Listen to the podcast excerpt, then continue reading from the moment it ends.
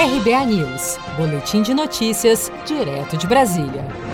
O presidente da Câmara dos Deputados, Rodrigo Maia, afirmou nesta quarta-feira compreender a dificuldade externada pelo presidente Jair Bolsonaro em autorizar cortes de programas como o abono salarial e o seguro defeso para financiar o Renda Brasil e defendeu que o governo, em suas palavras, organize a casa e busque medidas de consenso.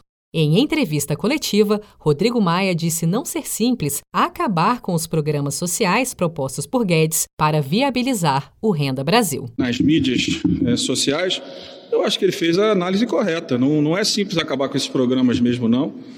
Eu acho que a gente vai ter que superar, é, sem dúvida nenhuma, esse debate, enfrentar esse debate porque alguma solução para uma parte da sociedade além do Bolsa Família vai ter que se encontrar um caminho, né? E esse caminho vai ter que ser, vai ter que ser organizado dentro do teto de gastos do próximo ano. Para isso, não tem jeito. Não adianta você criar uma receita se você não tiver né, respeitando o teto de gastos. A fala de Maia se refere ao discurso de Bolsonaro na manhã desta quarta-feira em Ipatinga, Minas Gerais, quando o presidente anunciou que suspendeu a proposta do Renda Brasil apresentada a ele pela equipe econômica, justificando que não irá tirar dos mais pobres para viabilizar o novo programa.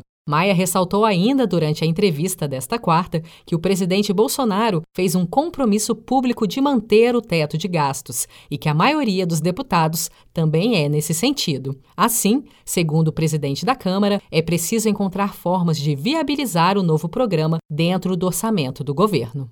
Se você quer começar a investir de um jeito fácil e sem riscos, faça uma poupança no Sicredi.